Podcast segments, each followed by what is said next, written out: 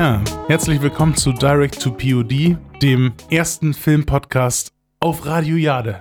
Und Das ist wahr. generell im Radio, glaube ich. Wir sind wieder mit Ja eingestiegen. Wir haben, Stimmt. Wir haben wieder eine neue Ja-Folge. Es ist endlich wieder soweit. Letztes Mal, du kannst, die- kannst die ersten Worte unserer Podcasts angucken. Das sind viermal Ja, einmal Woo und dann wieder Ja jetzt. Finde ich gut. Das ist, das ist eine Art Catchphrase, ne? Ja, Ja. Finde ich auch. Geht's dir gut? Ach du, ich kann nicht klagen, ne? Also ähm, bei mir läuft es gerade ganz gut. Äh, ich bin jetzt ein bisschen eingespannt, jobtechnisch auch beim Filmfest Oldenburg. Ich habe gehört, du warst gestern da, ne? Ja, genau. Ich war gestern bei einem ziemlich guten Film, da können wir gleich auch noch mal ein bisschen drüber reden, ähm, in der Weltpremiere. Das war echt interessant, der war echt sehr schön gemacht. Ähm, ja, nee, aber äh, macht gerade echt Spaß in Oldenburg. Schön, ja. Und bei der Party warst du dann auch noch, ne? Ja, so ein bisschen. Ich bin reingekommen mit meinem Mitbewohner. Also das war nicht schlecht, sage ich jetzt mal. Da hat man so ein paar von den Schauspielern getroffen und konnte auch mit denen ins Gespräch kommen. Das ist ja, sage ich jetzt mal, nicht, das ist jetzt nicht so eine Situation, die man alltäglich hat. Ja. Und ähm, da muss man halt echt sagen, ist das Filmfest Oldenburg ganz cool, dass man da wirklich diese Möglichkeit bekommt, auch mit diesen Leuten, die man dann da im Film gesehen hat, die dann beim Q&A dann auch immer dann da auf der Bühne stehen, die ganzen Macher, dass man mit denen auch noch echt ins Gespräch kommt. Und ja, da steht man auch schon mal neben Deborah Kara Anger zum Beispiel, die ja auch in dem Filmfest relativ gut eingeht. Die ist öfter dabei, ne? Ja, die ist ich öfter dabei, ja. Also dieses Filmfest Oldenburg, ich kenne mich da gar nicht so aus, aber das hat, glaube ich, auch einen relativ äh, angesagten Ruf, ne? Ja, also ist international, schon ja. international doch ganz gut angesehen, so wie ich das verstanden habe, ja. Ja. Deswegen ist es ja eigentlich ganz cool, dass man dann da die Möglichkeit auch bekommt, da halt mal mitzumachen, ne? Das stimmt, das stimmt. Und äh, da behandeln sie auch die Leute von den Medien halt immer auch wirklich relativ gleich, muss man Mhm. auch ganz klar sagen. Ob du jetzt vom NDR kommst oder, sag ich jetzt mal, vom kleinen Lokalsender wie Radio Jade, Mhm. das ist schon. Mach's nicht kleiner, als es ist. Ja. Du meinst, du meinst vom, vom größten Wilhelmshavener Sender? Nein, wahrscheinlich nicht, aber Aber immerhin der Sender, wo Direct to POD auch läuft. das ist ne? der Und- Sender, wo Direct to POD läuft, Ja. wo man noch viel lernen kann über The Rock und äh, Kamele und äh, Carsten Spengemann. Carsten Ja. Spengemanns klebrige Finger. Äh, Und Haie. Letztes Mal haben wir ja über High Alarm auf Mallorca gesprochen. Und vielleicht für die, die die letzten Folgen noch nicht gehört haben, die könnt ihr alle auf Spotify nachhören. Direct to POD und auch sonst überall. Ähm, Bis auf Soundcloud. aber das, ja, stimmt, wir haben, wir haben nach wie vor kein Soundcloud Premium. Das bedeutet, ihr könnt uns leider nicht mehr auf Soundcloud hören. Nein, aber genau, und da hatten wir unter anderem über Carsten Spengemann geredet. Carsten Spengemann, der ja eher bekannt ist als der Moderator von äh, der ersten Staffel äh, DSDS. DSDS, Deutschland sucht den Superstar, mit Michelle Hunziker zusammen damals. Und äh, ich hatte erzählt, dass es ein Interview gab mit Ingolf Lück, wo er gesagt hat, Carsten Spengemann hat klebrige Finger. Was zu den 100 nervigsten Deutschen Zu den war 100 das. nervigsten Deutschen als Begründung gesagt hat, Carsten Spengemann ist nominiert, denn er hat klebrige Finger. Ja. Und ich habe tatsächlich einen Fan getroffen von unserem Podcast bei einem Filmquiz vor einer Woche ungefähr. Und Ah. der hat mir erzählt, warum Carsten Spengemann klebrige Finger hat.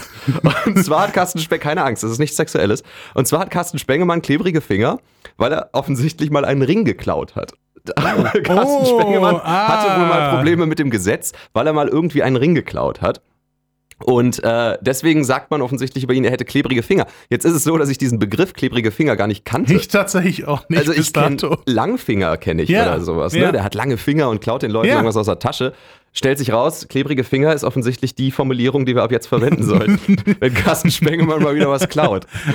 Es ist auch nur oft, also es, ich finde, das kann man auch als einzigen Begriff dann nur für Carsten Spengemann auch nur benutzen. Es ist ja, also darf, man darf es auch nicht anders verwenden. Nee, also wenn, du, wenn jemand was klaut, wenn ich dir zum Beispiel was klaue, dann bin ich ein Langfinger. Wenn Carsten Spengemann dir aber was klaut, Genau. Dann hat er klebrige Finger. Genau, absolut, das sehe ich auch so. Ich meine, ich meine, es gibt ja auch zum Beispiel andere Prominente wie Winona Ryder, die auch mal ganz gerne klauen, aber das sind für mich dann auch eher Langfinger. Ja. Also klebrige Finger ist so ein Begriff, der muss schon bei Spengemann bleiben. Ja. Stimmt, Winona Ryder hat mal Klamotten geklaut, ne? Ja, ja, Ja. das war so ein Tiefpunkt ihrer Ich Karriere. wollte Aber, gerade sagen, da lief es nicht so gut. Ne? nee, nee, aber wie wir beim letzten Mal äh, gesagt haben oder beim vorletzten Mal, ähm, es läuft ja wieder. Ja, also wie gesagt, das ist ja auch schön für Winona Ryder. Das Absolut. ist, das ist echt gut. Das auf jeden Fall. Ich wollte noch eine Sache sagen zu der letzten Folge, weil Mhm. äh, abgesehen von diesem einen Fan, den ich getroffen habe, also Entschuldigung, abgesehen von unserem einzigen Fan, den ich getroffen habe, ähm, habe ich auch noch, äh, ist die Fast and Furious Community auch noch auf mich zugekommen. Ist sie outgeraged so ein die, ist, bisschen? die ist ziemlich sauer geworden, ja. Also die ist äh, sauer geworden wie der, wie der Affe in diesem The Rock-Film.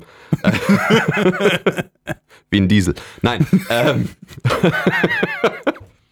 ähm, nein, und zwar wurde mir erstens gesagt, dass ich offensichtlich die Corona-Dialoge alle durcheinander gebracht habe. Das tut mir sehr leid. Das, da da habe ich, da hab ich mich offensichtlich völlig vertan. Hast, hast du etwa Kurt Russell mit Vin Diesel verwechselt? ich habe Kurt Russell genau? mit Vin Diesel verwechselt, ja. Ah, okay, gut, ja. Also ich habe vergessen, wer das Corona mag, wer das belgische Bier mag und wer wem einen Kasten Corona mitbringt. Da bin ich leider ein bisschen durcheinander gekommen. Das tut mir auch leid. Ganz ehrlich, das war für die Handlung auch ziemlich wichtig dann offensichtlich. ne? Also ich meine, wenn es da wirklich so ein Feedback gab, dann muss man jetzt auch mal wirklich sagen, ja, ich meine, Corona ist ja schon sehr präsent in der Reihe. Es ist wirklich schade, wenn man sich vertut, wenn man über einen äh, Corona-präsentierten Fast and the Furious Film redet. Aber ich habe letztens ein Interview gelesen äh, mit, ähm, äh, mit den Machern von Fast and Furious, unter anderem auch Vin Diesel, der ja auch da total mit drin Ja. hängt, das ist ja das Einzige, was er hat im Prinzip. Und die meinten so, ja, Corona hat da kein Geld reingesteckt. So, das haben sie alle, das haben sie alles so eingebaut. Also, ne, wir haben ja beim letzten Mal so böse darüber gelästert, aber da sind wirklich wohl keine wirtschaftlichen Interessen dahinter. Okay, aber also ich meine, gut, vielleicht vergraule ich damit jetzt unsere Sponsoren, aber des Geschmacks wegen können sie es doch nicht gemacht haben, oder? Ich weiß nicht, vielleicht ist Vin Diesel ein absoluter Corona-Fan. so, vielleicht ne? ist er, ja, vielleicht ist er aber auch eher der belgische Typ. Ich weiß es eben nicht. Ich weiß es nicht, das ist ja das Problem. Ähm, nein, aber tatsächlich habe ich noch eine viel bessere Geschichte, die wurde mir nämlich erzählt. Und zwar hast du ja gesagt, dass sie in der Kampfszene zwischen Vin Diesel und The Rock jemanden Ja. reingesetzt haben, der so groß ist wie The Rock. Ne? Nein. Oder wie, was hast du gesagt? Ich habe gesagt, ähm, dass sie es so machen mussten, dass, ähm, dass es so aussah, als ob sie gleich groß sind. Ja, genau, genau. Ja. Ne? Also das ist, das ist quasi. Jetzt habe ich dazu eine Geschichte. Und zwar wurde mir gesagt, dass wohl offensichtlich zu dem Zeitpunkt The Rock und Vin Diesel schon nicht mehr zusammen vor der Kamera stehen wollten. Das bedeutet, das war möglicherweise gar nicht der Grund, dass man Vin Diesel größer erscheinen lassen wollte, sondern Ja. dass Vin Diesel einfach nicht in dem Shot war. Oder andersrum. ne? Dass sie einfach gesagt haben, dann setzen wir halt das Butt-Double von, von Bruce Willis dahin oder so. Ne? Dass der Diesmal musste er auch die Hose nicht runterlassen, das war dann vielleicht ganz gut. Diesmal muss er die Hose nicht runterlassen, die Glatze hat er eh schon und wenn die nicht besprüht ist, ne, dann, Ja. dann kann man den halt auch gegen, gegen The Rock kämpfen Ja, lassen. absolut, ja. Das ist, Also das ist die- Gleichberechtigter. Das ist die Hammer-Info, die ich noch äh, zum Fast and Furious bekommen Mhm. habe. Die wurde mir erzählt, als ich letztens Fast and Furious Monopoly gespielt habe. Gibt's davon ja, Monopoly ich habe das wirklich gespielt. Oh Gott. Das oh ist der. Wahnsinn. Also es ist, ähm, du hast anstatt vom Elektrizitätswerk und vom Wasserwerk hast du äh, die Garagen. Ah, ja? das macht Sinn. Ja, und du baust äh, Werkstätten und Showrooms anstatt äh, Häuser und Hotels. Und, wo die, baust du die? die baust du nicht auf äh, Grundstücken und auch nicht auf Straßen, sondern auf äh, Momenten aus den Fast and the Furious Filmen. Und jede Farbe ist ein Fast and the Furious Film. Das bedeutet, bei den ersten Straßen hast du, da, ich hab's nicht mehr im Kopf, aber sowas wie Straßenrennen oder DVD-Player geklaut oder so. Und beim letzten hast du dann halt irgendwie so vom Torpedo gejagt im Eis und sowas. Das ist, das ist eigentlich ganz lustig, weil ja auch diese Filme vollkommen eskalieren, was mit Total. diesen Monopoly-Straßen ja wirklich ganz gut in Verbindung zu bringen ist. Absolut. Ne? So bei, bei der braunen Straße, wo du noch zwei Miete bekommst zum Beispiel, Ja. bis hinten, wo du dann irgendwie 100 Miete bekommst. Genau, du bist bei den ersten beiden dann bei diesen illegalen Straßenrennen dann jeweils in, war der erste in Los Angeles? Ich glaube in Los Angeles. Oh, das weiß ich da. nicht mehr. Mit, ja. Der zweite war ja dann in Miami, glaube ich, in Florida in der Ecke, ne, Mhm. mit Eva Mendes ja auch der, so was auch eigentlich nur darum ging, ne, nur ein bisschen aufgebutschter. Ich glaube, da sind die irgendwann auch mal auf Booten unterwegs. Da, ja, so. ja, da war ja dann Tyrese Gibson im zweiten. Genau, da ne? war Terry- Terrence Gibson im zweiten dabei. Und äh, dann ging es ja Richtung Tokio, äh, mit dem Tokyo Drift. Selbstverständlich, der Tokyo Drift mit Abstand der beste Film Ich, der Reihe. ich finde, das ist so ähnlich. Der Tokyo Drift ist was, ähm, was hier zum Beispiel Jackie Brown ne, für, für Tarantino-Filme ist. Ist Tokyo Drift für die Fast and the Furious-Reihe. Hm? Das, müsstest du mir vielleicht mal das ist, so, erklären. das ist so das Hidden Gem. Das ist so das Hidden Gem. Das ist so dieser Geheimtipp. Das du? ist so der, den man eigentlich immer wieder gucken kann. Ja, ne? genau. Trotzdem wissen die Leute nicht so gut über ihn Bescheid. Genau. Ne? Du sprichst mit den Leuten und die Leute sagen, klar liebe ich Fast and the Furious, ich liebe ein leckeres Corona. Und du sagst, nein, nein, ich meine Tokyo Drift. Und den mein- hat wieder keiner gesehen. Mit Lil Bow Wow. Ich meine, das, ich mein, das war eine gute das ist Zeit. 2019, er heißt Bow Wow jetzt. Entschuldigung, ich bitte Entschuldigung, ich bitte nicht, der Mann ist nicht mehr Lil. Ja. Ja. Ne, Da Lil, war er's noch. Lil Bow Wow, dann diesem Typen, der ähm, äh, nicht Lukas Haas? Lukas, nein, nicht Lukas- Lukas Haas, das ist Lukas, ähm, Lukas Black heißt der, glaube ja, ich. stimmt. Lukas Black. der Lucas- war auch ein Jarhead, glaube ich. Das kann sein, Ja. ja. Das weiß ich nicht. Aber der, der war nicht besonders gut. Ähm, und natürlich der größte Sohn von Hör mal, wer da hämmert, Zachary Ty Bryan in, in der Eröffnungsszene. Ja, genau, er ist so ein Mistkerl da. Ne? Ja, so, ja, genau, So, so der ein der- Schnösel. Der Jock sozusagen, der zu ihm hinkommt und sagt, äh? und dann fahren sie in Straßenrennen gegeneinander. Ich, ich glaube nicht, Tim. Oh mein, oh mein Gott, ich habe Wilson überfahren. Ich will nicht wieder ins Gefängnis. Okay, Ja. gut. Äh, wir haben noch nicht mal angefangen zu reden, schon schweifen wir ab. Ja. Ähm, Tokyo Drift mit Abstand der beste Film, der Drift King mit Abstand der beste Charakter des, Ja. äh, der Fast and the Furious Reihe, das muss man definitiv sagen. Also, der ist einfach geil.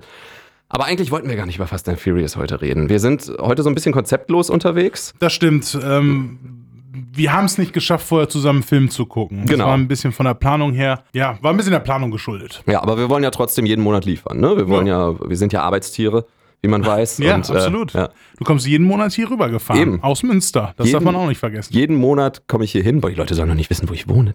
Oh, verdammt. so, dann sollten sie auch nicht wissen, dass ich in Oldenburg. Ah, verdammt. Ah, nein, scheiße. Ich hätte auch nicht sagen sollen, dass die Konten illegal sind. Oh, es ist so heiß heute.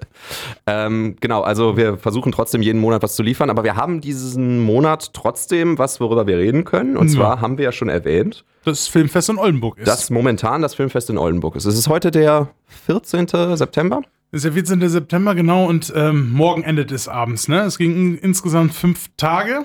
Und ja, es hat, wie gesagt, wir haben gerade schon darüber ein bisschen geredet, es hat ja eine ziemlich gute Reputation. Da waren viele prominente Gäste mittlerweile, so wenn man so zurückblickt, die auch vor allem später dann richtig was geworden sind. Nur mal so einen Überblick zu geben. Also das Filmfest gibt es schon seit 26 Jahren, das ist jetzt die 26. Ausgabe.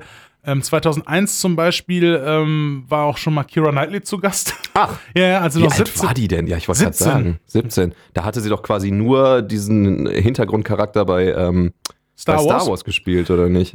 Nee, aber sie war aber da tatsächlich mit einem Film da, äh, der so ein bisschen untergegangen ist aus ihrer Karriere, äh, The Hole.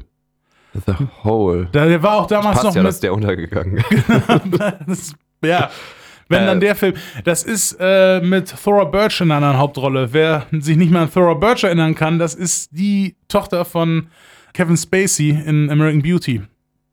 Ach ja. Ja, Ach ja. im Prinzip so. Ach so, die, die immer hier sich das, die Videos anguckt Genau, von dem, von dem Wes Typ- Bentley, Von ja. Wes Bentley, ja, stimmt, genau. Zu der Zeit war sie halt der noch der richtige Name da, ne? So 2001, 2001, das genau. war ja gerade nach American Beauty Ja, dann. so zwei ja, Jahre und, und das war so, da hatte man, hatte sie noch die Riesenkarriere vor sich und die ist ja total, die ist ja total untergegangen. Ich weiß auch nicht, was da gelaufen ist. Ich habe mal irgendwo gehört, dass Thora Birch mit ihrer, mit ihrer Familie Probleme hatte oder mit ihrem Vater, dass Aha, das so ein okay. Ausbeuter gewesen sein muss. Aber ich will jetzt hier nicht irgendwie was Schlechtes sagen. Aber ich, ich meine, das habe ich gehört, dass es da, was ja oft bei Kinderstars so ist, so oder bei Ja, Jugendstars. sie war auch noch wahnsinnig jung, ne, zu Genau. dem Zeitpunkt, als der rauskam. Ähm, ja, stimmt, also den Namen habe ich wirklich lange nicht mehr gehört. Jetzt, jetzt weiß ich, wie sie aussieht, aber ähm, habe auch, glaube ich, nie wieder was mit ihr gesehen. Offensichtlich war sie ja in The Hole. Worum Ja. ging's denn bei The Hole? Ah, ist halt ein Horrorfilm, wo irgendwie so zwei Pärchen irgendwie in so, ein, so, so eine Höhle absteigen und irgendwie, glaube ich, nicht mehr rauskommen und ähm, ja, irgendwie eskaliert dann die Situation. Das ist hm, irgendwie so ein Horrorkammerspiel, glaube ich. Aber gesehen habe ich ihn auch nie wirklich. Ich weiß auch nicht, ob ja da noch irgendwas The Übernatürliches.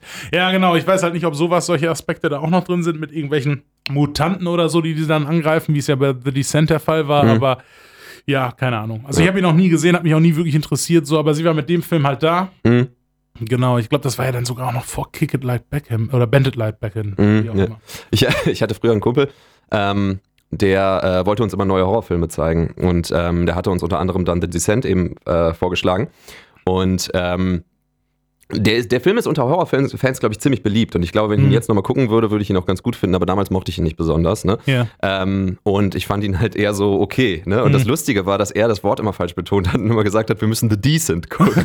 und The Decent heißt ja der Durchschnittliche. Ja. Ne? Deswegen passte das immer sehr gut. Er sagt, ich muss euch unbedingt The Decent zeigen. Und dann haben wir den geguckt und dann, dann stellte sich raus, dass er halt eher durchschnittlich war. irgendwie.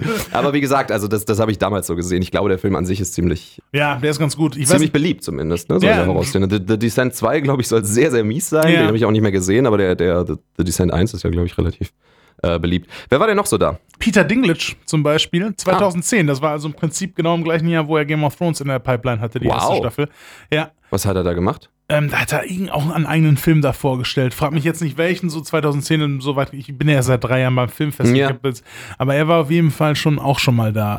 Ja, Peter Dinklage ist ja generell auch in dieser ganzen Indie-Sache schon so ein bisschen unterwegs. Ne? Also Ja. ich weiß jetzt nicht genau, was man als Indie-Kino betitelt und was nicht, aber zum Beispiel kann ich mich erinnern, von Peter Dinklage das erste Mal gehört zu haben bei diesem äh, Steve Buscemi-Film, Living in Oblivion, Ja. wo ich mich auch nicht mehr genau erinnern kann. Da geht es um einen Filmemacher irgendwie. Steve Buscemi spielt so einen Filmemacher. Genau, er spielt einen Regisseur, der ein bisschen durchdreht, weil seine ganzen Leute um ihn herum so ein bisschen äh, alle Diven sind und das mit einem Projekt, mit dem Filmprojekt nicht so wirklich vorangeht. Das ist so eine, ja, so eine Komödie. Da sind auch immer so leicht kleine erotische Aspekte auch, glaube ich, Ah, okay. zwischenzeitig.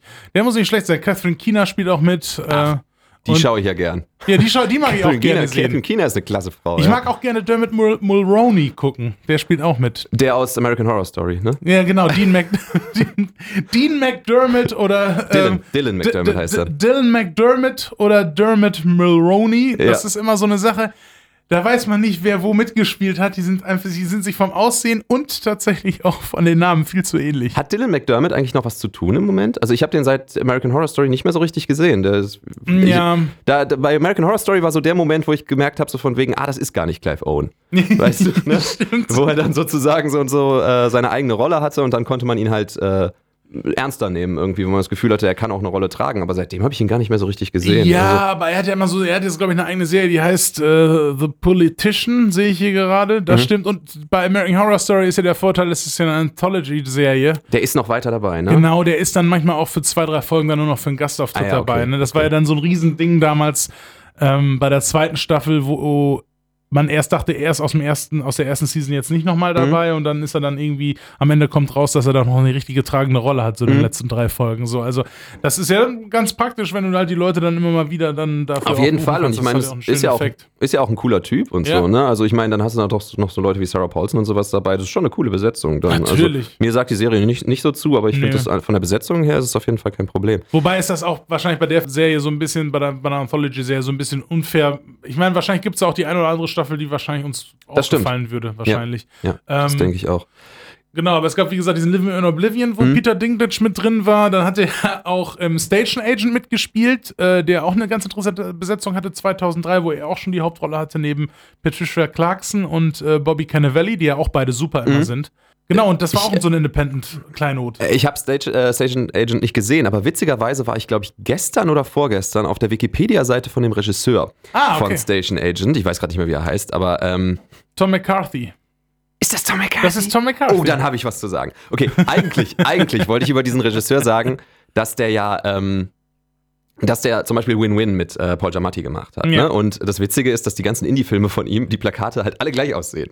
Das sind immer zwei Leute, die irgendwie irgendwo im Nirgendwo nebeneinander sitzen Das und, und sich un unangenehm fühlen. Ne? Das stimmt, ist ich hab's gerade geö- geöffnet. Das so ist total geil. bis auf Aber- seinen letzten Film, Spotlight. Genau, das wollte ich gerade sagen. Tom McCarthy hat dann hinterher den Oscar gewonnen für Spotlight, Ja. für, den, für den besten Film, hat aber vorher noch The Cobbler gedreht. Und über The Cobbler möchte ich was sagen. Der gute Adam Sandler-Film. The Cobbler ist ein Adam Sandler-Film, der aber nicht von dem typischen Adam Sandler-Team ist. Ne? Es Nee. ist eben von Tom McCarthy, der eben gut zu dem Zeitpunkt noch nicht Spotlight, glaube ich, noch nicht Spotlight hatte. Vielleicht hatte er sogar schon Spotlight, das Ja, weiß er hat beides gleichzeitig so in der, in der Dings gehabt. Aber er war, ja genau, aber er war so ein, so ein Indie-Filmemacher und hatte auch äh, Win-Win, ist ewig her, da, ich hatte mal so eine Paul Giamatti-Phase, da habe ich den mal gesehen und Win-Win fand ich auch sehr gut. Ähm, kann ich mich aber nicht mehr wirklich dran erinnern. Aber dann hat er eben Spotlight gedreht und The Cobbler. Und bei The Cobbler, hast du ihn gesehen? Ja, natürlich. Okay. Bei The Cobbler geht es ja darum, dass äh, Adam Sandler ein Schuhmacher ist und wenn er die Schuhe von Leuten anzieht, dann verwandelt er sich in diese Person. Unter anderem auch im Method Man. von Method Man, genau. Seine Zu dem der dann, glaube ich, nach Hause geht sogar Ja. irgendwie. Und äh, dann wird er irgendwie von einer Gang gejagt und sowas, weil, er, weil sie denken, er ist Method Man oder er hängt irgendwie mit Method Man zusammen und so. Dann stellt sich aber raus, dass sein Vater äh, vor einiger Zeit verschwunden ist. Ne? Oder man vermutet gestorben ist. Mhm. Genau, und, er äh, weiß es nicht ganz genau. er schlüpft dann in die Schuhe seines Vaters, Dustin Hoffman, und verbringt quasi einen letzten Abend mit, äh, mit seiner Mutter. Ne? Mit seiner Mutter, aber nur als Abendessen, danach geht er. Mhm. Ja. Sonst wäre es unangenehm. ähm, so, und da, so, dass die Mutter dann nochmal einen letzten Abend haben kann, weil, man weiß ja nicht, was mit dem Vater passiert ist. So. Genau. Nebenan, ja, im Nebenladen, Äh, arbeitet Steve Buscemi. Das ist arbeitet einer Steve Buscemi. Ich weiß nicht mehr genau, was er tut. Ist er Friseur oder sowas? Ich glaube, Nee. er ist barbiert tatsächlich oder sowas. Ja, ne? irgendwie Oh, sowas, genau. ja. Er hat den Laden nebenan und er ist so ein bisschen sein bester Freund. Ne? Ja. Also die, die sind gut befreundet, die, die mögen sich, weil die halt ihre Läden nebeneinander haben. Und dann am Ende kommt Steve Buscemi und sagt, übrigens, Adam Sandler, ich bin gar nicht Steve Buscemi, ich bin dein Vater. Dustin Hoffman. Dustin Hoffman in den Schuhen von Steve Buscemi. Ich habe mich die ganze Zeit nur hier versteckt, weil ich irgendwie von irgendeiner Bande gejagt wurde oder so ein Ja. Scheiß. Und ich konnte einfach nicht nach Hause kommen. Komm, wir steigen ins Auto und jagen Verbrecher, so nach dem Motto. Und dann ist dieser Film zu Ende. Das ist so eine Unverschämtheit, dieser Film, wirklich. Und dann geht Tom McCarthy weiter und macht Spotlight und Ja. kriegt den Oscar für den Ja. besten Film. Das ist unfassbar. Als ob er dieses, diesen sehr fragwürdigen Film eingerahmt hätte mit lauter guten Sachen. So. Das ist halt wirklich so, weil der hat ja auch The Visitor gemacht, hier mit Richard Jenkins in der Ah, Hauptrolle. Richtig. Richard Jenkins, das ist ja mit einer der meiner Meinung nach größten unterbewertetsten Charakterschauspieler aus seiner Generation, weil jeder weiß, wie er aussieht. Der hat tolle Rollen schon teilweise gespielt, aber hat nie so wirklich eine Recognition da oder so eine, so eine Beachtung, fand ich da von den, von den Awards. Es ist jemand, wo, wo einem nicht direkt ein Gesicht ins, Ja. in den Kopf kommt. Ne? Ich will Ja. ihn jetzt nicht mit Mark Rylance verwechseln. Äh, der ist, das ist der aus The Shape of Water, richtig? Richard Jenkins. Ja, genau. Richard Jenkins war in The Shape of Water ihr, ihr bester Freund Genau. sozusagen, mit dem Ja. da zusammen gewohnt hat, dieser ältere Herr. Den kennen viele jetzt vielleicht auch noch aus der Serie Berlin Station, da spielt er auch eine der Hauptrollen. Ah, Da okay. ist er ja auch und, äh, also mit die größte Rolle eigentlich. Genau, und, und der hat ja für The Visitor tatsächlich seine erste Oscar-Nominierung dann auch bekommen. Ah, Also okay. da hat er ja richtig, äh, richtig äh, Anerkennung auch mal für bekommen, was ich damals schön fand. So, weil das ist Der schön. Typ ist klasse, ja. Ich meine, gut, ich kannte ihn dann tatsächlich eher aus Stiefbrüder. Ja, äh, der wo er spielt einen der Väter, ja, Einer ja. der Väter Ja. war, beziehungsweise der eine Vater, der andere hat ja dann die Mutter, ne? Und Ja, die kommen ja zusammen. genau. Dann. Aber genau, er spielt den, den Vater da und er war ja auch sehr lustig irgendwie da drin. Ja, ne? Das auf total. jeden Fall, aber dann hat er eben auch viele, viele ernste Rollen gehabt, wahrscheinlich schon vorher, ne? Ja. Denke ich mal, das auf jeden Fall. Ja. Genau, so viel zu Tom McCarthy. Äh, du wolltest, wolltest noch was zu Peter Dinklage sagen? Ja, Peter Dinklage hat ja auch noch ein paar andere Sachen gemacht. So, ne? Also der war ja eigentlich immer schon so ein Begriff. Ne? Ich meine, der hat auch den guten Film gemacht mit unserem Spezi Vin Diesel. Äh, Find Me Guilty, der Me Guilty. Mafia-Prozess, wo sich Vin Diesel selber verteidigt. Und ich habe schon damals so gesagt, oh, da sitzt ja äh, irgendwie das Gesicht, was da im Hintergrund sitzt, da auf dem Poster kommt mir bekannt vor. Das war nämlich Peter Dinklage. Ach, Der sitzt tatsächlich? Da, ja, Okay. Irgendwie, ich weiß nicht, ob der mit angeklagt ist oder so. Ich weiß jetzt nicht genau, was seine Rolle da ist. Ist auch nicht wichtig. Aber ich finde es lustig, dass er mit Vin Diesel da diesen Mafia-Film Ja, lustig ist auch, dass das der einzige Film ist, in dem Vin Diesel Haare hat, oder? Ja, total. Ja, Also- weil er musste ja mal ein bisschen sich auch loslösen, so ein bisschen von, von dem, wie er sonst aussieht. Das Ja. hätten halt alle da hier Toretto da gesehen. ja, genau, stimmt. Das war ein Sidney Lumet, ne? ja, tatsächlich, ja. Das ist ja ein, also Wahnsinn, dass Vin Diesel einfach die Hauptrolle in einem Sidney Lumet gespielt hat. Sidney Lumet vor allem bekannt durch äh, die Zwölf Geschworenen. Ja. Ne? So. Hat aber auch gegen Ende immer mal einen guten gemacht. Ich fand ja zum Beispiel hier auch tödliche Entscheidungen, bevor The Dev- Devil Know You're Dead. Ne? mit, mit da, Philip Seymour Hoffman, Ja, wo die ihre Ethan Hawke. eigene Mutter aus Versehen töten. Ja, genau. ja, genau. Ja. Ja. Äh, so viel zu unserem Unterhaltungspodcast. Aber das war, das war ein wahnsinnig guter Film. Also das, Ja. den habe ich auch auf, auf, auf Blu-ray damals noch gekauft, weil ich ihn so stark fand. Also der, der ist wirklich, wirklich toll. Muss man Ja. echt sagen. Absolute Guckempfehlung. Ja. Ne? Sehr deprimierend, aber absolute Und Guckempfehlung. es ist immer schön, Michael Shannon zu sehen. Sowieso, der spielt Richtig. ja auch mit. Ja, stimmt, genau. Ähm, Gut, äh, wen haben wir noch so gehabt beim Filmfestival Oldenburg? Ähm, genau. Was ich ja gerade schon so erwähnt hatte, ist, dass so einer dieser Hauptgäste da eigentlich immer Deborah Cara Unger ist. Mhm. So, so die ist me mega mit dem Festival verwandelt und viel, also die meisten dürften sie kennen aus, aus dem Film The Game von David Fincher. Neben Michael Douglas und Sean Penn hat sie da die größte Rolle gespielt. da war sie Michael Douglas Frau, oder was? Oder Nee, da war sie diese Frau, die er da kennenlernt, die- mit der er dann quasi diese Abenteuer dann da erlebt. der in dieses Game gerät. ja, ja, sozusagen. genau, Okay, Michael ja. Douglas, ja. Äh, genau, die ist immer da. Ich habe witzigerweise gestern einen Film mit ihr gesehen. Ach so, welchen? Und zwar habe ich Bo Burnhams Eighth Grade gesehen. Da spielt sie nämlich ganz, ganz, eine ganz, ganz kleine Rolle als, äh, als Lehrerin. Okay, krass. Kannte ich gar nicht. Das äh, können wir von mir aus rausschneiden, falls das falsch ist, aber ihr, ihr Name stand nicht als Deborah Cara Anger im Abspann, sondern als Deborah Anger. ja, das ist aber, oft bei ihr Ne, so. Genau, das ist ja. auch bei ihr. Die ist eine ganz, ganz, ganz winzige Rolle. Sie kommt nur Ja. ganz, ganz kurz vor, aber ich fand es lustig, weil ich kannte halt niemanden aus dem Cast. Das sind ja alles irgendwelche Ja. völlig unbekannten, wirklich Achtklässler gewesen, die da mitgespielt haben. Äh, und sie spielt offensichtlich die Lehrerin sozusagen von denen, aber halt wirklich nur ganz kurz. Ich meine, vielleicht gibt es ja auch eine zweite Deborah Anger. Ja. Ist übrigens ein Wahnsinnsfilm. Also kann ich auch nur empfehlen. Ich wollte den schon längst mal gucken, aber der ist jetzt endlich halt mal drin gewesen. Ne? Ähm, Bo Burnham im Regie, Regiedebüt. Sie ist, glaube ich, auch neu, die Hauptdarstellerin. Also, die Mhm. hat, glaube ich, vorher auch noch nichts gemacht. Und es ist einfach so eine Art Momentaufnahme von einem, von einem schüchternen Mädchen in der achten Klasse sozusagen. Und ihr Stimmt. Vater spielt wahnsinnig gut. Ihr Vater ist aber auch der Vater von Clay aus 13 Reasons Why. aber äh, aus Tote Mädchen lügen nicht, Ja. aber ohne Bart. ähm, ihr Vater ist wahnsinnig gut. Also ich äh, in, in Tote Mädchen lügen nicht habe ich ihn jetzt nicht so. Ja, ich glaube, ähm, den habe ich da auch nicht mehr so im, im Hinterkopf tatsächlich. Ja, ich glaube, da gab es Eltern, die besser gespielt haben. Ja, Kate Walsh zum Beispiel, das war ja die Mutter von Hannah Baker. Das muss man sagen. Wir sind ja beide nicht so die Mega-Fans von Tote Mädchen lügen nicht. Oh ja, Das das- kann man vielleicht so festhalten. hält sich so ein bisschen in Grenzen, ja. Ja. Aber was man definitiv sagen muss, ist, dass Kate Walsh, also die Mutter von Hannah Baker, Ja. fantastisch ist. Die drin. spielt Hammer, ja, also, Also- da fühlst du richtig mit. Ja, also an den Schauspielern liegt es sowieso zu den größten Teilen nicht. An den unbedingt. älteren Schauspielern An den liegt es älteren, größtenteils nicht. nicht genau. so. Natürlich allen voran unser absoluter Liebling. Steven Weber, Steven Weber als äh, Direktor, Direktor? als Schuldirektor. der einfach immer nur die Hände so gefühlt immer den Kopf schlägt und denkt so, oh mein Gott, was läuft denn nur in dieser Highschool? Oh Mann, warum kriege ich das hier nicht so mit? Weil ich meine, jeder, der 13 Reasons Why mal so gesehen hat, so, es ist halt wirklich egal was an der Highschool Schlimmes passieren kann, bei 13 Reasons Why passiert's und noch schlimmer. Ja, genau. So, da laufen auf einmal, das ich meine, so jeder Sportler ist ein Vergewaltiger, ähm, Leute bringen sich um, Leute wollen School-Shooting anfangen, es Ja. ist wirklich, es ist alles Schlimme, was passieren kann an der Highschool. Dann ist der Vertrauenslehrer auch noch Ja. vollkommen inkompetent. Ja, der Vertrauenslehrer, gespielt von Derek Luke, das ist mit Abstand einer der besten Charaktere der jüngeren Fernsehgeschichte. Ich muss echt sagen, ähm, das ist längst mal überfällig, dass wir jetzt mal dahin kommen, weil es gibt so eine Szene, wo Hannah Baker ist ja das Mädchen, was sich in der ersten Staffel umbringt und was Mhm. an diese Tapes schickt, an die ganzen Leute, die sie da ein bisschen mit ver verantwortlich Mhm. sieht, dass sie sich umbringt. Ähm, auch schon fragwürdig, da so ranzugehen, aber gut. Und einer dieser Leute ist eben auch der Vertrauenslehrer. Und da kommt irgendwie in den letzten zwei Folgen raus, dass sie zum Vertrauenslehrer gegangen ist, wirklich mit ernsten Problemen, weil sie wurde ja gegen Ende, was ja wirklich auch schrecklich dargestellt worden ist. Sie wurde ja vergewaltigt so, aber dann geht sie mit diesen ganzen Informationen, so geht sie halt zu dem Vertrauenslehrer. Und äh, ja, meint sie so, ja, ich habe ich habe Angst, mich hier wirklich zu öffnen, weil ich, äh, ich habe Angst, Namen zu nennen. So. Und dann der Vertrauenslehrer dann so, ja, ähm, ja, wenn Sie keine Namen nennen, da kann ich auch nicht wirklich was für Sie tun. So, das, das, ist es im Endeffekt. So, das ist, was jedes Belästigungsopfer hören möchte. So, dann haben wir so, ja gut, wenn Sie mir keinen Namen nennen können, dann war's das jetzt an dieser Stelle. So, so, dann, haben wir das so, ich hab, so, dann nimmt er auch noch so ein Telefonat dann so an, so, sie geht schon so halb so raus und dann so, so, ja, Sie können noch ein bisschen warten, einen Moment, ich muss noch eben so, da redet er auf einmal irgendwie über so ganz triviale Sachen, glaube ich, mit seiner Frau am Telefon. Ach, das weiß ich gar nicht mehr. Naja, Aber ich finde, für mich äh, ist immer, hab, ich habe immer so ein Sinnbild drin, wie dieser Vertrauenslehrer irgendwie so ins Büro von Steven Weber gest- gestürmt kommt und so sagt, Steven, ich habe schon wieder Scheiße gemacht. und Steven Weber sitzt da so mit total zerzausten Haaren, vier Zigaretten gleichzeitig im Mund, guckt ihn an und sagt so, das ist nicht dein Scheiß Ernst, Mann. mein Gott, weißt du, wie viele Eltern hier klagen gerade? ja, genau. Sitzt so mit, so mit so einem Stapel Dokumente neben ihm, der schon so auseinanderfällt, sagt er so, ey, komm schon, Mann. Warum geht's seit drei Jahren jetzt hier so ab? Man könnte, ganz, man könnte denken, wir werden auf einmal Hauptcharaktere in einer, in einer Seifenoper. Was ist denn hier los Ja, auf einmal? Das genau. war doch vorher nicht so. Was ist mit diesen ganzen jungen Leuten auf einmal los?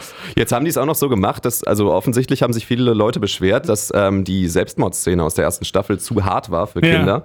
Die wurde deswegen rausgeschnitten offensichtlich. Ob das jetzt im deutschen Netflix auch so ist, weiß ich nicht, aber ich glaube im amerikanischen wurde diese Szene jetzt rausgenommen, was ich das ein absolutes Unding finde. Ja. Weil ein großes Problem, was viele Leute damit hatten mit der Serie, was ich ehrlich gesagt auch ähnlich sehe, ist, dass die Idee von Selbstmord unheimlich ro- romantisiert wird. Total. Ne? Dass Selbstmord eine Möglichkeit ist, quasi anderen heimzuzahlen, was sie Ja. einem angetan Ja. haben und dadurch quasi Hannah Baker eine Möglichkeit hat, sich zu rächen an den Mhm. Leuten, was ja meiner Meinung nach eine, eine absolut blöde Ja, äh. Aussage ist, so nach dem Motto. Was ich an dieser Selbstmordszene dann wiederum aber gut fand, ist, dass du dadurch eine absolute Ernsthaftigkeit des Themas nochmal suggeriert bekamst am Ende. Ne? Dass du halt wirklich, äh, wenn du das, wenn du das als romantisiert empfunden hast, dass du am Ende diese Szene siehst und so denkst, boah, fuck. Also das vielleicht habe schon ich da doch, doch die falsche Idee gehabt von der ganzen Sache. Ich fand, das war als Kontrast sehr gut, dass das drin war am Ja. Ende. Und jetzt haben sie das rausgenommen, weil das zu hart für Kinder ist. Da muss man vielleicht überlegen, dass Kinder sich dann diese Serie vielleicht auch nicht angucken sollten. Ne? Also, Ja. ich finde es scheiße. Ich finde es scheiße, dass man diese Szene rausgenommen hat. Ich finde es scheiße, dass man sich da geschlagen gibt und so. Und ich finde das, also. Aber das die Vergewaltigungsszenen sind noch drin gelassen worden, zum. Beispiel. Ja, abwarten. Ja. Aber es, aber es ist mal, halt, was noch kommt. es ist Ja. halt alles, ähm, ja, keine Ahnung, ich finde auch generell teilweise, wie die das so, wie die da auch so rangehen. Ich habe mal mit einer Praktikantin hier gesprochen, die vor kurzem noch hier war, die meinte so, das ist ja, nach der ersten Staffel haben die ja so getan, als ob sie dazugelernt hätten Mhm. und haben dann da so immer dieses vorab dann so, so diese Warnung dann genommen, so Warnung, 13 Reasons Why, behandelt die und die Themen, Mobbing, Vergewaltigung, bla bla bla und ähm, wenn ihr auch jemanden kennt oder selber davon betroffen seid, dann ruft an unter dieser Hotline-Nummer so und in Deutschland nutzt das auch niemanden was, Ja, was die amerikanische Hotline-Nummer ist. ja, genau. Also ich meine, ja. Und da, ich, weiß- ich, ich finde es auch ein bisschen komisch, dass du in der dritten Staffel, vielleicht war es in der zweiten auch schon, aber dass du in der dritten Staffel dann halt so diesen, diesen ich nenne es mal Hauptvergewaltiger, ne? Ja. Äh, der ja dann auch umgebracht wird. Spoiler für die Ja, dritte das- Staffel von Tote Mädchen lügen nicht, aber da gibt es auch keine toten Mädchen mehr, glaube ich. Ähm, dass der dann auch einer von denen ist, die halt vorne sitzen und so sagen, hey, hier geht's um ernste Themen und Ja. sowas. Und wenn du das als Jüngerer siehst, dann denkst du halt so, hey, jetzt soll ich mir von dem was sagen Ja. lassen oder wie. Ich meine, das ist ist zumindest, natürlich- also das ist so, so, eine, so eine Befürchtung, die ich so ein bisschen habe, aber naja. Man muss natürlich schon sehen, natürlich ist er nicht der Charakter, den er Ja, spielt. ja, klar. Das muss man sagen und als Erwachsener checkt man das auch. Nur es ist ja eine Serie in erster Linie für, für jüngere Leute, Ja. für Kinder auch teilweise. Das sind ja schon Leute teilweise mit zwölf oder so, ne? Und, und, und die verbinden das dann schon mit den Gesichtern teilweise. Möglicherweise. Dann, ja. Vielleicht trauen wir auch Kindern einfach zu wenig zu. Vielleicht sind Kinder dann doch weiter, Mag als wir sein. denken.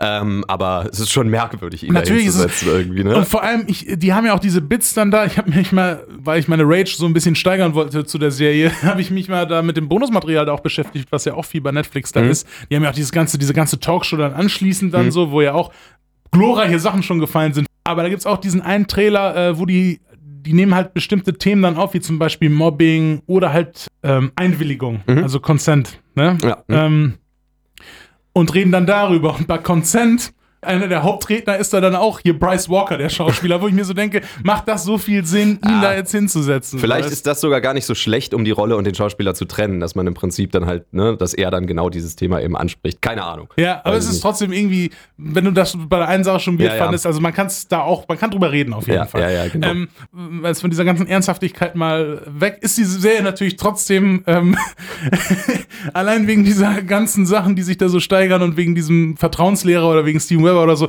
da sind schon sehr viele Momente, wo wir uns auch äh, da echt teilweise auch den Arsch abgelacht haben, weil zum Beispiel der Vertrauenslehrer ist halt echt super, weil sein, sein Character Arc nach der ersten Staffel sollte man denken, ja, vielleicht wird er ein besserer Vertrauenslehrer dadurch, vielleicht engagiert er sich mehr so. Und das will er ja auch. Er will sich mehr engagieren in der zweiten Staffel. Aber das Lustige bei Derek Lukes Charakter ist einfach, dass er alles, egal wie er dann handelt, ist, er macht es einfach nur schlimmer. er macht es einfach, nur- er einfach nur schlechter. Er, es gibt eine Szene, wo er dann diese ganzen Sportler da zur Rede stellt und den Trainer so, so, sie ziehen hier Belästiger hoch, so bla bla bla und verteidigen sie und dann der Sportlehrer, sie können mich mal so und dann, was macht Derek Luke? Haut ihm direkt einen ins Gesicht so und dann ist aber so eine ganze Schlägerei da in der Schulhalle, so zwischen den Sportlern und den anderen normalen Schülern so und dann hat der Vertrauenslehrer mal eben eine Schulschlägerei ausgelöst.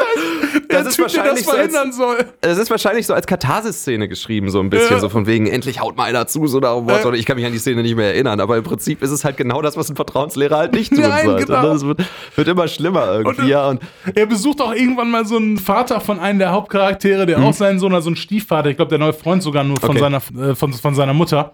Der hat auch ge irgendwie getrunken, so, und dann lässt er sich total auf diesem Niveau herunter. Die prügeln sich da auch schon fast im Vorgarten, wo du dir so denkst, Mann, Alter. hast- fährt er zu den Leuten noch nach Hause und schlägt ihnen die Birne ein. Und dann das Geile ist, dann, dann gibt es ja diese Szenen, wo er dann nach Hause zu seiner Frau kommt und so sich dann so, sich dann so neben ihr hinlegt, dann so wirklich die Frage stellt: so, Schatz, denkst du, ich hätte mehr tun können? Du hättest weniger tun können. Wärst du wenigstens nicht zu den Leuten nach Hause gefahren, hättest Schlägereien angefangen. Das hat er auch bei Anna Baker, so bei dieser Geschichte, so, ne, wie er sie abgewimmelt hat, das hat er ja auch dann so direkt gefragt, so reflektiert, so, hm, vielleicht hätte ich da mehr machen können bei der Frau. Vielleicht, also bei dem Mädchen, vielleicht hätte sie sie da nie umgebracht. Aber dieser verdammte Telefonanruf. Wäre ihm mal der Geist von Hannah Baker erschienen in der Ja. zweiten Staffel, Ja. ne? dann, dann hätte er da Ganz- hätte er da vielleicht noch mal ganz anders gehandelt irgendwie. Ja. Auch ein tolles Element, muss man sagen. in der tolles. Element von wegen Hannah Baker. Hier die Schauspielerin startet durch, Captain Langford. Oder Ja, genau. Startet durch, die sollten wir in der zweiten Staffel noch dabei haben. Oh, es gab aber, glaube ich, kein zweites Buch, soweit ich weiß. Nee, ne? nee, genau. Dann kommt halt ihr Geist. Ja. Ne? Dann kommt halt ihr Geist. Dann, irgendwie. dann, dann, erscheint ihr Geist einfach hier diesem Hauptcharakter Clay so. Ja. so. Und dann, es gibt diese geile Szene, wo, wo sie ihn dann andauernd erscheint und irgendwann dann einfach neben ihm auf der Straße steht und er so richtig dann sie nur so anschreit. So, "Ah!" So Moment, dann- Moment, nein, nein, das ist eine Szene aus Collateral Beauty, oder? das verborgene Schönheit. Das ist aber, ja, dann sollte man eh denken. Eigentlich hätte da bei diesen ganzen Situationen in der Schule hätte manchmal Helen Mirren gefehlt. Helen Mirren, die dann da einfach so sitzt, so im Spind so gelehnt, in so einem Hoodie dann so ganz locker und dann so, hey, ist schon krank mit Hannah Baker, was da passiert ist, aber denk doch an die verborgene Schönheit. ja, ach Gott, ey. Ja, ja, das ist, äh, tote Mädchen lügen nicht. ja. Ähm, ja, das ist immer die Gefahr, die passiert. Also wie gesagt, ich war jetzt auch kein großer Fan von der ersten Staffel, aber das ist immer das, was sehr schnell passieren kann, wenn man einfach äh, meint, die Zuschauerzahlen sind so gut von einer Buchverfilmung, die eine Staffel nur hergibt. Ja. Da machen wir eine zweite draus und dann kann es immer passieren, dass es halt einfach albern wird. Ja, total. Es ist auch insofern auch albern, auch dieses Ganze, dann diese Talkshow dann dahinter, wo die dann die Psychologen und so alle dann einladen, so, so äh, angesehene Psychologen, die dann irgendwie dann auch das auch noch zerreden und so sagen, so, ja, das ist so und so und so. Kann man machen. Es ist immer ein bisschen knapp alles gehalten, so, Ja, ne? dass, eben. man, dass man nichts erläutern kann oder Genau. sowas. Die füllen ihre 20 Minuten Ja. da oder ihre 10 Minuten Ja. oder so, ist ja nur relativ kurz. Aber ja, die Dialoge. da habe ich immer noch dieses schöne Beispiel aus der ersten Folge, wo sie so sagt, kennst du dich ja aus im Kino oder in der Stadt? Und er sagt, das ist, als würdest du Han Solo fragen, ob er sich im Universum auskennt. Ja. Und sie sagt, du bist so ein verdammter Nerd. Von wegen so, Han Solo, der, einer der Top Ten bekanntesten Filmcharaktere aller Zeiten. ja. Ja, genau, so. Star Wars, was ist denn das? was? Kriegt der was? Kriegt der Weltenkönig? Ja. Das Nein. sind halt echt mit 40er, die Dialoge für 15-Jährige schreiben. Ja, ja, genau. Ähm, ja, Filmfest Oldenburg. Äh, wo wir halt ursprünglich waren. Ähm, Ja, Dann kommen wir vielleicht mal so ein bisschen in die Moderne. Wer war denn so zuletzt noch da zu sehen? Moritz Bleibtreu war vor zwei Jahren nochmal da. Mhm. Äh, der hatte da, das war auch gut, der hatte da einen Film produziert, Familie hieß der. Mhm. Der hatte auch, ähm, das war ein Independent Gangster-Film, der, glaube ich, in der ähm, Berliner Szene so gespielt hat, auch in Schwarz-Weiß gehalten. Der hat so leichte Mean Streets-Elemente gehabt, Mhm. aber da ging's ja, da ging's halt um so, so zwei Brüder, die da halt so auf der schiefen Bahn geraten und eine Mentoren-Nebenrolle von einem der Brüder hat da der großartige deutsche Rapper Katar gespielt. Katar, ja. Katar, äh, den ich auch interviewt habe am roten Teppich. Oh. Ähm, ja. Hast du ihn gefragt, wo das Gold ist? Nee, das, ich, ich, ich weiß ja, wie er da antwortet. Ich weiß ja, wie, Wie, er da wie antwortet. antwortet er denn? Richtig, ja, genau. Gibt dieses geile Interview mit ihm, wo nur dieser Schnipsel rausgeschnitten ist. So, wo ist das Gold? Und er sagt nichts, sondern fragt der Nächste ihn so, warum ist Schweigen so wichtig? Und Katar guckt so an und sagt, Schweigen ist Goldmann. ich wünschte, das wäre das Interview, das du mit ihm geführt hast. Nee, ich Ja. habe aber auch einen ganz guten Ton von ihm. Da habe ich nämlich gefragt, so, ähm, was kannst du mir zu dem Film sagen, so in die Richtung? Also, das ist der beste Gangsterfilm, der jemals gemacht wurde. Es Oh. ist der beste Gangsterfilm aller Zeiten. Und, Und nicht war es so, der beste Gangsterfilm? nein. das muss jetzt mal fair sein. Ich habe dann aber auch zu ihm gesagt, so, okay, diese Messlatte ist ja jetzt nicht so niedrig. Ne? Mhm. Ähm, woran machst du das fest? Und er so, kann man gar nicht sagen. muss man sich angucken. da war das auch. Ja, gut, der, der, ist, der ist nicht geschult, über Filme zu sprechen. Nein, natürlich, wahrscheinlich, nein, nein, nein. Er war auch ein bisschen zu beschäftigt, sich dann mit den beiden attraktiveren Reporterinnen Hm. nebenan so ein bisschen zu unterhalten. So, ne, es ist halt, ne, es ist das Qatar-Game. ne? Image. Image, ja, Ja. Image. Und äh, Image hat auch poliert da äh, sein Crewmitglied Schwester Eva. Die Schwester Eva, ja. Schwester Eva war auch zu Gast. Das war auch ein sehr schönes Erlebnis. Ähm, ja, die hatte ich halt gefragt, irgendwie, ne, warum Wen sie jetzt du? da ist. Nee, wen, Wen willst willst du? wen willst du, habe ich gefragt. Wen willst du? Gib ihr, nein. Ähm, die habe ich halt gefragt, ähm, ja, warum sie da ist. Hm? So, also nicht so übel, aber ich habe es schon ein bisschen besser formuliert. Dann meinte sie, so, ich bin hier, was, was willst du eigentlich? was willst du eigentlich hier? Und dann meinte sie so, ich bin hier für meine, für meine Crew. Für meine Crew. Und dann so, ja, ich weiß nicht, das ist auch so super. Ich weiß auch nicht genau, was das hier so genau so ist. So, hier ist irgendwie ein Film, so, ich bin mit meiner Crew hier so. Ich habe ja auch damals mal gearbeitet in meinem alten Job und so. Ah. so ja, ja. Ah, okay. Ja, ist doch gut zu wissen. Ja, die, die wird bei Alles oder Nix Records wird sie natürlich mitgenommen, das weiß ich doch, ja klar. ähm, ja, und dann war Nicolas Cage. Äh, Das war sogar noch ein Jahr vor, vorher. ne? Das ja. ein Jahr davor war er ja noch da, was ja quasi jetzt so als die Ja. Messlatte der letzten Jahre ein bisschen verwendet wird, ne? Dass Was- sie den gekriegt haben. So. Ja, natürlich, was auch natürlich ein bisschen unfair ist, weil ich meine, es ist ein Independent Film Festival und dass in Oldenburg nicht jedes Jahr halt ein Nicolas Cage dann über einen roten Teppich läuft. Mhm. Wobei man muss jetzt bei Nicolas Cage jetzt auch mal die Kirche im Dorf lassen. So in den letzten fünf, sechs Jahren hat der gute Mann auch alles für ein Leberwurstbrötchen gemacht.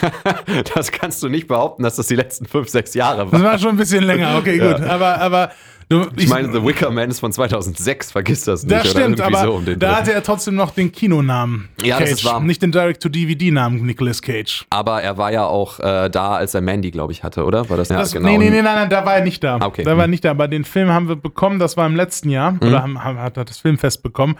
Der war auch gut. Mhm. Der war auch gut. Das, wie gesagt, der macht ja auch ab und zu noch einen guten Independent-Film zwischendrin. Der macht viel. Ne? Ja, das ist halt die Sache. viel. Er macht viel und da kommen halt manchmal gute Sachen Ja. dabei und manchmal kommt halt Left Behind dabei rum. Ne? Das ist ja auch ein super Film. Das ne? ist ein super Film, wo er einen Piloten spielt und dann passiert die, äh, wie heißt das auf Deutsch? Die Rapture.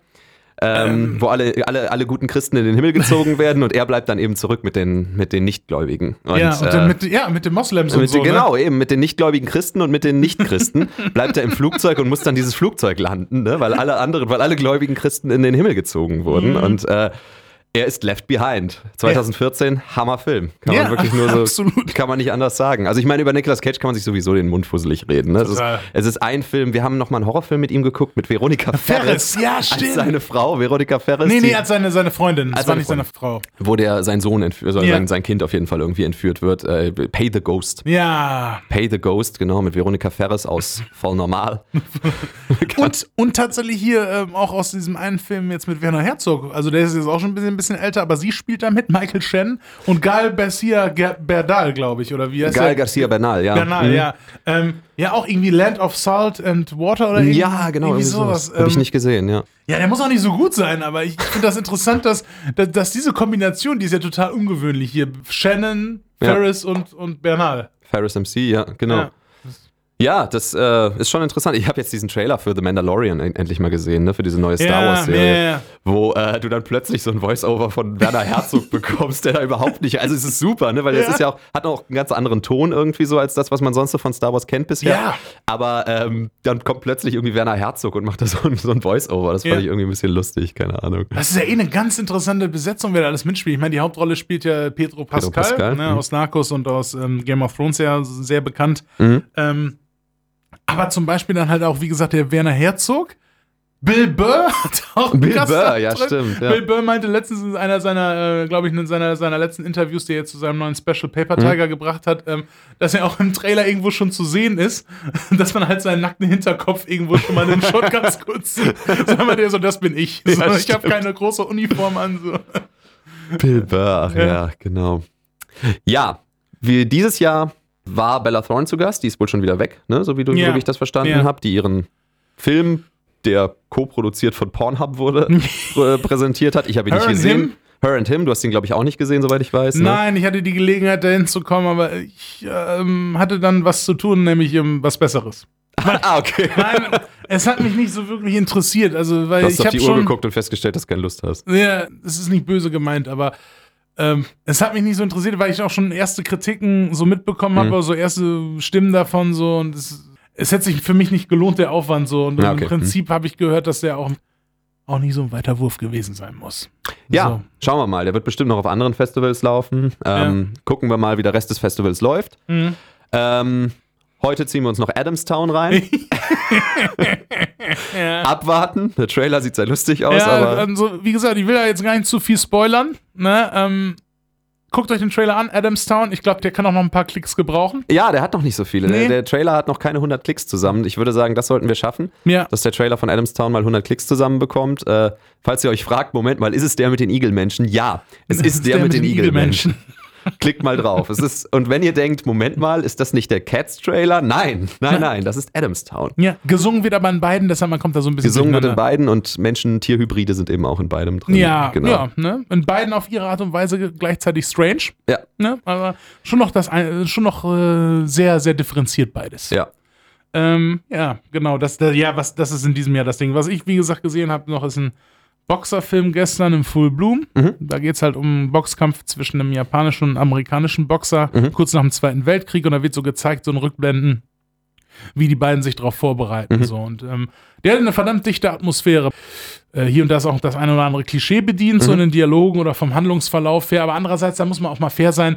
Das ist halt ein Boxfilm und die haben schon so ein bestimmtes Prozedere zum einen und die beiden, das war deren Erstlingswerk ähm, und die haben alles selber gemacht. Regie geführt, Kamera geführt, äh, Drehbuch geschrieben, Toll. so die beiden Regisseure so.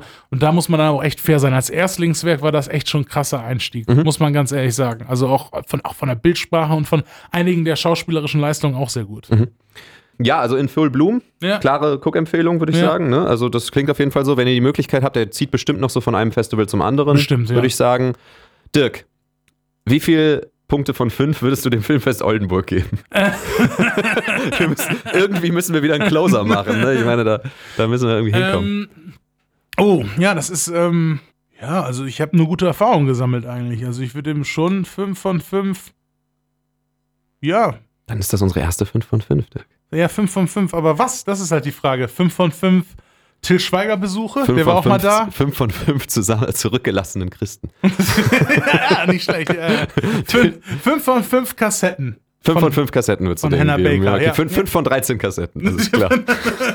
Das wär, nee, stimmt, das wäre wieder eine zu schlechte Wertung, ne? Das stimmt. da ja. würde er volle 13 bekommen. Ja. Ne, Ich bin krieg- gespannt. Du weißt doch, die kennst du auch die ganze Wahrheit. Dann kenne ich endlich die ganze Wahrheit, ja. Ja. Das, äh, das ist das Wichtige. Nach vier Staffeln kennt man dann endlich die ganze Wahrheit, ja. Ich bin gespannt. Ich erlebe das Filmfestival jetzt zum ersten Mal. Ich würde sagen, in unserer nächsten Folge können wir dann vielleicht nochmal kurz darüber sprechen, wie wir uns, was wir erlebt haben, wie bisschen es war. Revue passieren lassen. Und vor allem, wie Adamstown war. Vielleicht ist das eine totale Überraschung, vielleicht ist der Film total geil. Man und, weiß es nicht. Und wenn nicht, ist er halt auf jeden Fall Material für die nächste Folge. Das, das ist auch wahr, ja, genau. Ich würde sagen, wir hören uns beim nächsten Mal. Nächstes Mal dann wahrscheinlich sogar mit Gast. Ja. Gucken wir mal. Und was wir dann gucken, das ist möglicherweise vom Gast zu entscheiden. Finde ich gut. Finde ich gut. Das halten wir so fest. Bis dann. Bis dann.